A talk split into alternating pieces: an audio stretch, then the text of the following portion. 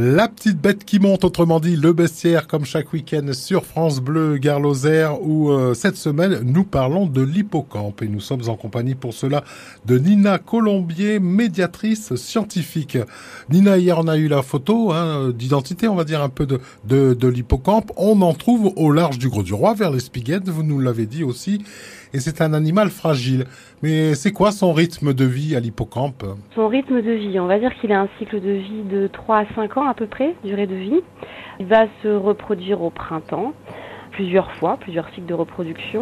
Il se reproduit. Alors, c'est marrant, on dit que l'hippocampe c'est un grand romantique parce qu'il a été prouvé notamment que euh, les couples restent ensemble pendant toute la saison. donc, ils se reproduisent que avec euh, leur mâle et leur femelle, ils ne changent pas de partenaire. Et ensuite, au niveau de la reproduction, c'est assez atypique chez ce poisson puisque c'est le papa qui va euh, porter les bébés. Hein, c'est le mâle qui va porter les bébés, donc la femelle va venir déposer ses ovules dans la poche du mâle, et ensuite le mâle va les ensemencer et puis les garder dans sa poche pendant euh, plusieurs semaines.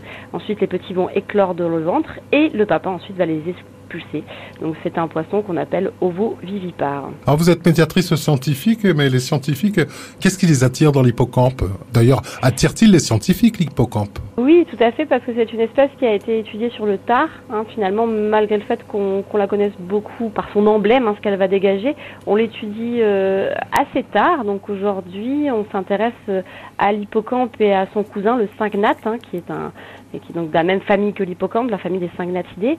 On s'y intéresse beaucoup parce qu'effectivement, c'est intéressant d'étudier l'écosystème dans lequel on va, on va trouver ces, ces poissons aussi. Alors vous nous avez dit qu'on en trouvait euh, au large de l'Espiguette. Euh, ils sont en profondeur, on, on, peut les voir par curiosité? Alors, donc on va les trouver environ à 3-4 mètres de profondeur, quelquefois 5 mètres. Donc il faut, faut descendre un petit peu. Par contre, euh, en pâle, masque tuba, c'est compliqué parce que l'endroit en fait est, a une très mauvaise visibilité vu qu'on est sur un substrat sablo-vaseux. Donc en fait, il faut vraiment avoir le nez sur l'hippocampe pour le voir. Et donc pour le coup, il faut plonger avec des bouteilles hein, pour pouvoir les observer. C'est euh, c'est bien plus pratique. Hein. Juste avec un masque, ce sera pas possible de les voir. Mmh. Ou alors, faut avoir vraiment beaucoup de chance. Et le mieux, c'est de le laisser tranquille, hein, parce que euh, c'est un, un individu fragile. Tout à fait, exactement. Le mieux, effectivement, c'est de laisser tranquille et de laisser les scientifiques euh, les étudier ou les professionnels de la plongée, hein, puisqu'on on met en place ce qu'on appelle la science participative. Donc, c'est pas forcément que des scientifiques, c'est aussi des bénévoles plongeurs que l'on forme sur le terrain pour aller euh, les étudier. Très bien. Eh bien, comme ça, on en sait un peu plus sur ce fabuleux animal et fabuleux papa, on peut le dire également.